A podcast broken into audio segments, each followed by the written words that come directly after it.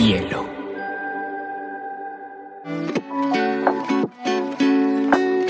Hola, bienvenidos a Te Cuento News, un espacio donde analizaremos las noticias más importantes del mundo digital y la Web3 en menos de 20 minutos.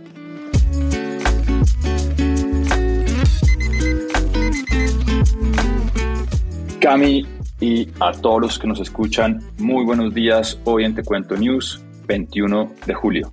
Peter, hoy arrancamos el día con el Bitcoin a 23.000 y Ethereum a 1.557.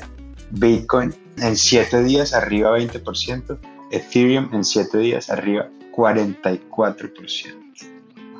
Mercado... Un mercado no apto para cardíacos. Volatilidad es el juego que nos gusta aquí a los criptoentusiastas.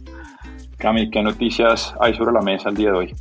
Peter, vamos a hablar de la histórica portada de la última edición de Time y del último reporte alrededor del Venture Capital de la TAM y todo parece ser buenas noticias. ¿Por dónde quieres arrancar?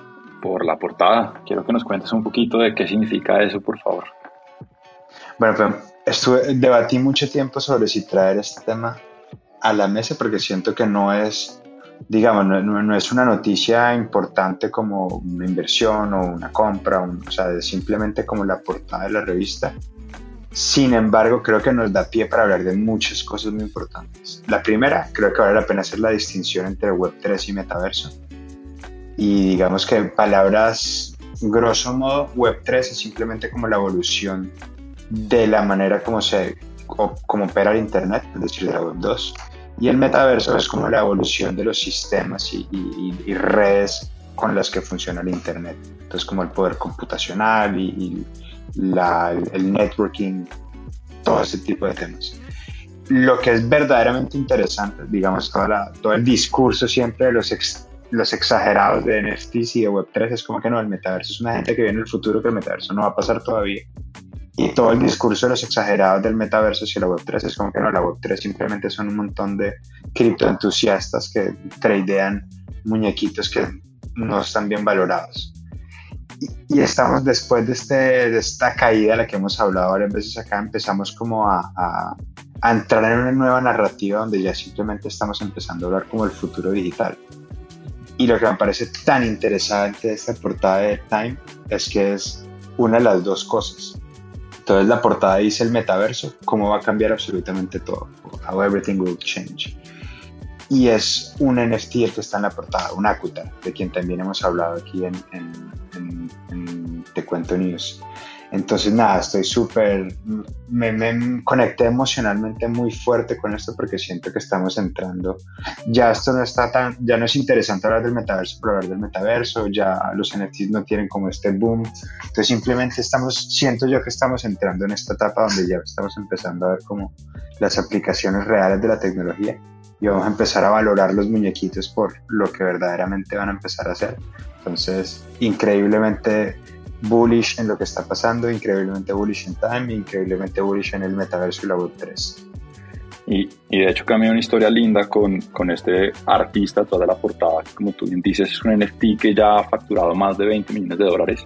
Y de hecho su artista es el primer artista digital que cierra un contrato de televisión para desarrollar su personaje eh, como una serie. Pero es interesante porque por supuesto, la van a tener en, en el LinkedIn para que puedan ver el artículo que de hecho sacó Time de lo que hay detrás de esa portada, pero la inspiración de Aku es que este artista que se llama Mika Johnson escuchó una vez a un niño decirle a su mamá, ¿pueden haber astronautas afrodescendientes? Y con esa pregunta, él crea este personaje que precisamente es un niño afrodescendiente que es como ese primer cibernauta del universo digital. Entonces, eh, creo que también ese componente artístico es bastante, bastante interesante porque es, es otro ejemplo más de lo que está sucediendo precisamente con, con esta Web3, el metaverso y en este caso la tecnología de los NFTs convirtiéndose en un producto nuevamente de la Web2 en una serie de... Maravilloso, Peter, sí. Muy emocionante para mí. Cuéntanos tú qué hay en el frente de Venture Capital en Latam. Bueno, pues ya se cumplieron los primeros seis meses del año. Eh, empiezan a salir varios reportes al respecto y lo que podemos concluir, digamos que de tomar lo mejor de los reportes, porque muchas veces difieren, y pues no es que difieran significativamente, pero unos dicen que son 500 deals los que se cerraron, otros 550, etcétera, etcétera, pero digamos que tomando lo que nosotros consideramos en Te Cuento News como lo más acertado, eh, se registran 528 transacciones de Venture Capital en la TAM, con una inversión aproximada de 6.2 billones de dólares en fondo. ¿Qué significa esto? Significa que en el número total de eh, transacciones de inversión se aumentó un 9% en comparación con el primer semestre del 2021. O sea, hubo un 9% más de transacciones hacia startups. Sin embargo, el monto total de dinero invertido decayó en un 34%. Este semestre hubo mega rondas como las veníamos viendo en el 2021, pero menos mega rondas y es posiblemente que la corrección, o más bien lo que estamos viendo como correcciones, que cada vez van a haber menos mega rondas hacia startups que están cercanas a convertirse en unicornio o lo que están llamando los unicorns, pero este, este semestre vimos una serie de, de la startup Neon por 300 millones, eh, una serie F de la startup Creditas por 260 millones y en la ecuatoriana Kushki, la fintech, una serie B de 100 millones de dólares que puso precisamente esta startup en el estado de unicornio. Entonces, decayó la inversión en series avanzadas.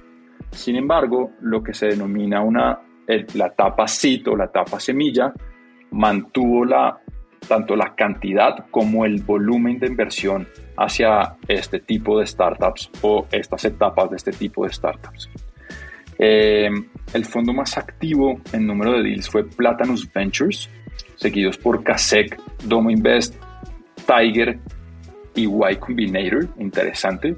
Entendido que Y Combinator es más una aceleradora, pero pues eh, fue de las que más hizo deals según estos reportes, mientras que los fondos más activos por valor invertido fueron SoftBank, eh, seguido por Propel Venture Partners, por Cargill, por Kasek y Advent International. ¿Qué estamos viendo? Estamos viendo definitivamente una corrección, más no una crisis en el ecosistema startup. Y esta corrección lo que va a llevar es que el capital, o más bien los fondos y los inversionistas, van a ser más precavidos en donde ponen su plata. Posiblemente vamos a tener eh, debidas diligencias más completas, va a haber más cuestionamientos sobre por qué la valoración de las startups y precisamente vamos a empezar a ver valuaciones mucho más realistas o por lo menos que se van a sentir más desde un modelo tradicional de, bueno, cuál es tu cuál es tu capacidad de generar revenue, cuál es tu capacidad de generar un, margen bruto operativo y ya no vamos a seguir viendo esos 10x, 15x revenue como lo estábamos viendo en ese boom del 2021. Entonces, eso es un poquito el resumen de lo que sucedió este primer semestre. Vamos a dejar un par de artículos súper interesantes al respecto en nuestro LinkedIn. Y lo que se espera para el segundo semestre es que va a seguir viendo inversión, la inversión se siente que va a ir más hacia estas etapas semillas. Eh, de hecho, se anunciaron varias creaciones de fondos grandes como Maya Capital de 100 millones de dólares precisamente para la inversión en, en, capital semilla en la región. También tenemos eh, fondos internacionales como Andy Horowitz que también anunció 100 millones de dólares para todo lo que va a ser capital semilla en etapa temprana.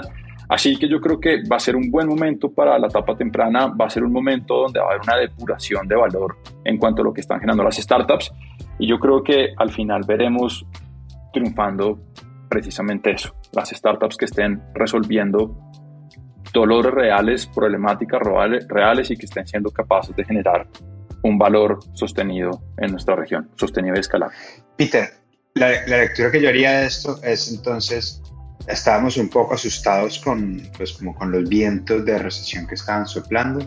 Eh, creo que esa nota que sacaron pues, los fundadores, pues, los, los fundadores de YC alrededor de los startups sembró un poquito de miedo, pero en base a este reporte, y por supuesto, como, como diría mi amigo Pedro, los números no, no mienten, nos damos cuenta que en realidad no es que, esté, no es que se haya acabado la inversión, sino que simplemente está viendo como un cambio de modelo mental alrededor de ya no le quiero invertir a la gente que es capaz de venderme la idea de que tiene valor, sino le quiero invertir a gente que es capaz de mostrarme cómo va a generar valor. No lo hubiese podido decir mejor, Cami. Y lo otro es que estos factores macroeconómicos que es interesante porque nosotros como locales nos preocupamos más. Entonces, bueno, ¿qué va a pasar con un gobierno de izquierda? Va a haber incertidumbre económica. Ayer hablaba con, precisamente con, con, con, un managing partner de un fondo de capital privado muy importante en la región y decía, a los fondos internacionales, cuando se trata de invertir en tecnología, poco le importa si el gobierno es de izquierda, si hay protestas, porque al final la gente va a seguir en este mundo digital consumiendo cada vez más tecnología y la tecnología va a seguir resolviendo cada vez más dolores. Entonces, todos estos son intangibles que al final las barreras fronterizas y los, digamos que, la política de momento terminan teniendo menor influencia incidencia en la escalabilidad de estos modelos de negocio. Entonces, sí, muy interesante. Yo creo que la palabra aquí es es eso, es, es, una corrección hacia lo que significa demostrar valor por parte de startups. Peter, las ñapas que hay en la mesa. Es la sección más emocionante definitivamente de Cuento News. Eh, el consumo de productos sustentables aumentó 29% en la TAM en lo que va corrido este año, según el reporte de Mercado Libre, donde analiza precisamente todos los productos que se venden en la plataforma. Christie's, la casa de subastas tradicional, anunció un fondo de inversión en Web3, así que el arte continúa en su conquista de las nuevas fronteras digitales. Las criptoremesas en El Salvador rompen la marca de los 100 millones de dólares desde junio del 2021. Eh, muy interesante porque ya estamos hablando de volúmenes significativos de dinero que están fluyendo a través de plataformas de criptomonedas hacia el país salvadoreño. Sin embargo, aún representan tan solo el 2% del total de las remesas que llegan al país. Amazon.eth recibió una bid, una, una, oferta de un millón de dólares.